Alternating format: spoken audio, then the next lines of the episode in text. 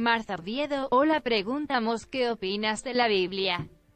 Yo la leo y me produce miedo, mi hermana cristiana dice que la interpreto mal, le pido a Les que me enseñe y no logro leerla sin miedo. ¿La leo con el ego? Bueno, la puedes leer con criterio, palabra, que a veces no se usa ni en la religión, ni en la espiritualidad. Hoy, cuando yo leo la Biblia, no importa que sea el Génesis, el Deuteronomio, el, Antiguo Testamento, el Nuevo Testamento, no importa que sea el libro de, de las revelaciones, yo no siento miedo a leer la Biblia. La he leído un par de ocasiones completita. No siento miedo. ¿Por qué no siento miedo? Antes sí. Antes sí, antes de llegar al curso de milagros sentía mucho miedo. Porque yo creía que lo que dice la Biblia es cierto. Que era cierto que había un Dios que lanza plagas a un poblado en Egipto para que un cierto grupo social pudiera liberarse de ellos. Entonces yo decía, si Dios existe y es real y la Biblia me está diciendo que hay un Dios que lanza plagas para sus propias creaciones, ¿qué me puedo esperar yo? Claro, me daba miedo la Biblia cuando pensaba que todo lo que decía era real, verídico y por supuesto histórico. Hoy en día me pasa lo mismo que con los ovnis. Cuando yo veo y leo la Biblia, la leo con un objetivo en particular. Encontrar todas las referencias que me inspiren al amor y a la paz.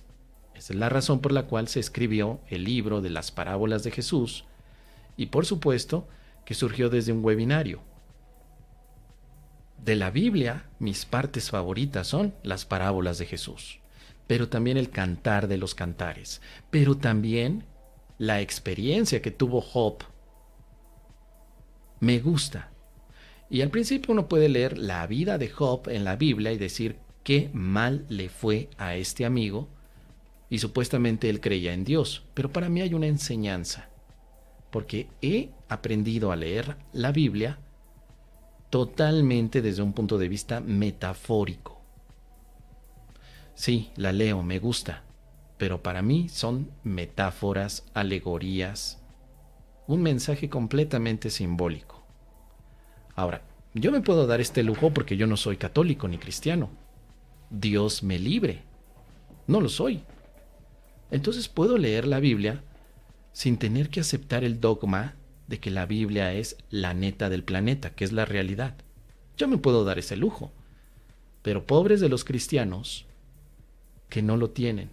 Pobres de aquellos católicos y cristianos, apostólicos romanos, que deben de aceptar a la Biblia como la realidad y la experiencia real, donde surgen muchas dudas, un Dios que al principio representa maldad, pero después es un Dios que representa bondad, un Dios dualista, un Dios que tiene una jerarquía también de ángeles y de situaciones en las que nos vemos envueltos con, con pues con tanta complicación, sobre todo considerando que la Biblia transcurre principalmente en la época judía donde los judíos están estableciéndose como una sociedad altamente machista, y obviamente eso le dio oportunidad a la religión judía de establecer la jerarquía de poder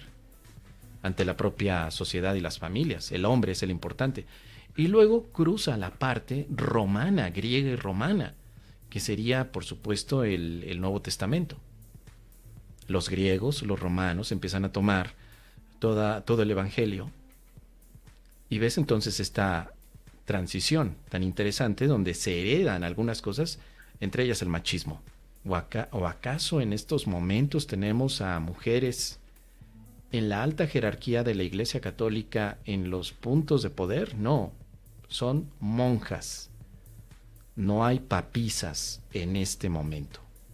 Bueno, pero quitando el tema jerárquico y organizacional de la propia iglesia, la Biblia para mí no representa un libro sagrado, pero sí un libro simbólico que leyéndola desde una visión totalmente amorosa puedes encontrar símbolos de amor. Así que yo lo que te sugiero, querida Marta, además de las inclinaciones religiosas que tengas, es tan simple como Espíritu Santo, que la Biblia se muestre ante mí como un símbolo de amor. Ayúdame a verla. Y no tienes por qué tener miedo. Es un libro. No es Dios. Es un libro, como el mismo curso de milagros. Es un libro. No es Jesús, es un libro. Que tiene, por supuesto, en algún momento cosas alegóricas, cosas importantes, cosas que, que nos hacen pensar, pero no confundamos el símbolo con la realidad. La Biblia es un símbolo. Y tan es así que por eso hay miles de copias de la Biblia. Los símbolos se pueden duplicar, multiplicar, pero la verdad no, la verdad es una. Por eso, ahora que me dice Marta Oviedo, no puedo concebir al Dios del Antiguo Testamento, no creo que sea así, y no me gusta leerla, mi hermana insiste en que la ley de pronto lo hago, pero no lo disfruto. Pero entonces no lo tienes claro, querida Marta, si no concibes al Dios del Antiguo Testamento y por eso no lo lees, quiere decir que sí lo concibes como real y no lo lees para evitar que se derrumbe tu creencia. Yo lo que hice fue eso. Permitir que mi creencia en Dios del Antiguo Testamento, Jehová, Yahvé o como le quieras llamar, se derrumbara. Deja que se caiga tu creencia que tienes de ese Dios, que se vaya, porque muchos estudiantes cargamos con esa creencia y la queremos meter con calzador a nuestra práctica del curso. Deja que se vaya. Atrévete a leerlo, es una forma como de enfrentarte a tus propias ideas. Lee la Biblia como si fuera una psicoterapia. ¿Qué me emperra de lo que estoy leyendo? ¿Qué me molesta? Ah, me molesta esto, entonces Espíritu Santo, esto quiero verlo de otra manera. Así fue mi primera práctica de psicoterapia con la Biblia. Todo lo que leía y me molestaba, va para ti Espíritu Santo. ¿Cómo lo puedo ver de otra manera? Sané con la Biblia, sané con el Espíritu Santo, bueno, sanó mi mente porque se cayeron todas las creencias que había coleccionado durante muchos años. También fui bautizado, fui católico, pero hoy, después de varios años, decidí que no le voy a dar realidad a la religión como una expresión personal. No estoy con esto invitando a que la gente, a que la gente lo haga. Solo que yo disfruto mucho la libertad de pensamiento. Disfruto más la libertad de pensamiento que un buen mezcal. Y fíjate lo que estoy diciendo, ¿eh? eso ya es mucho. Así que si yo voy a creer en ángeles, en seres extraterrestres, en Gary Renard, si yo he decidido creer, es porque tengo la libertad. De la misma manera en que si yo digo, no voy a creer en ángeles, no voy a creer en lo que dice Gary, no voy a, creer en lo que dice la Biblia, yo tengo esa libertad. No estamos en este momento con la Iglesia Católica en una cacería de brujas. Afortunadamente en este siglo hay libertad de culto. Así que si no se te pega la gana creer que el Dios que aparece allí sea real, Nadie te va a castigar. Nadie. Pero tienes que enfrentar esa situación y decir, si no es real, ¿por qué me asusta?